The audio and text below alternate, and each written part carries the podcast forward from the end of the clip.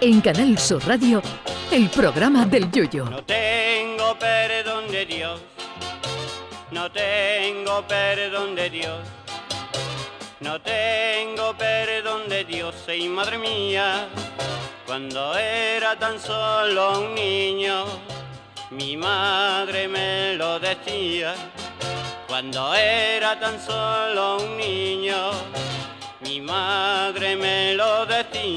Hoy ha salido la lista Forbes de las personas más millonarias de España y como era de esperar, un servidor no aparece en ella. Un año más, para disgusto de los que se creen que cobra una millonada en la radio.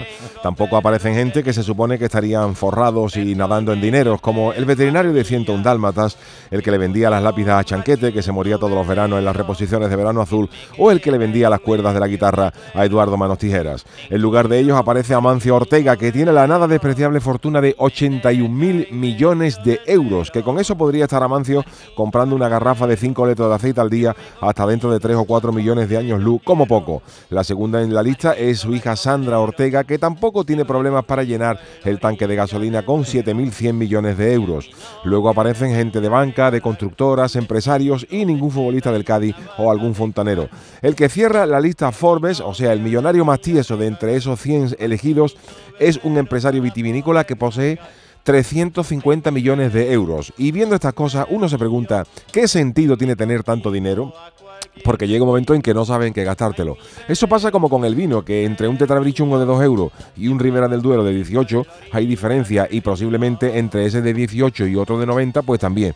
Pero cuando tú llegas al vino de 300, 500 euros, ¿hay mucha diferencia ya con el de 3.500? No lo sé porque yo me quedaba en el 90 y por un regalo que hice y luego me invitaron a compartirlo. Pues con la pasta es igual.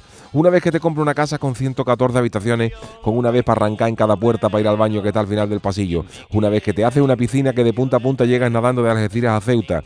Una vez que te compras un Bugatti con los asientos forrados de piel de leopardo viudo del Serengeti. Y te compras un avión privado con balcón en el timón de cola para salir a fumarte un cigarrito en un vuelo entre Londres y Utrera. ¿Ya qué más te vas a comprar? Sí, un teléfono último modelo recubierto de oro, comer en los mejores restaurantes y cambiar el hilo musical de la ducha por los Rolling Stones para que te canten en directo cuando te ducha, pero te siguen sobrando como mínimo 7.000, perdón, 79 mil millones.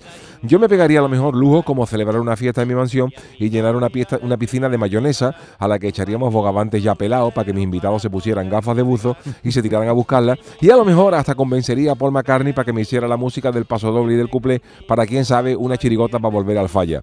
Si volviera a tener un perro sería un border collie, que son los más inteligentes, para que en vez de sacarlo yo a él, me sacara él a mí, que ya la edad se va notando.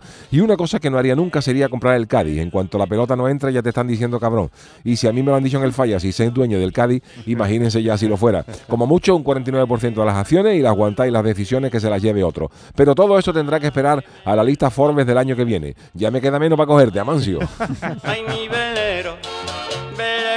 mío. Canal Sur Radio. Llévame contigo a la orilla del río. El programa del Yoyo.